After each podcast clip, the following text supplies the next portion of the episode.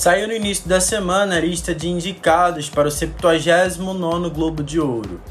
A edição acontecerá após polêmica envolvendo racismo. A NBC cancelou a transmissão na TV após uma reportagem denunciar a falta de representatividade negra dentro da associação que determina os indicados e vencedores do prêmio. Dentre os 87 jornalistas, nenhum era negro. Com a pressão de artistas, plataformas de streamings e empresas publicitárias, a associação fez mudanças para se tornar mais inclusiva. Snoop Dogg ajudou a anunciar os indicados com a promessa de que em 2022 seja uma premiação mais diversa. A cerimônia acontecerá dia 9 de janeiro e entre os indicados estão Round 6 e The Morning Show concorrendo como melhor série de TV, Lady Gaga como melhor atriz de drama e Emma Stone como melhor atriz de comédia em Cruella.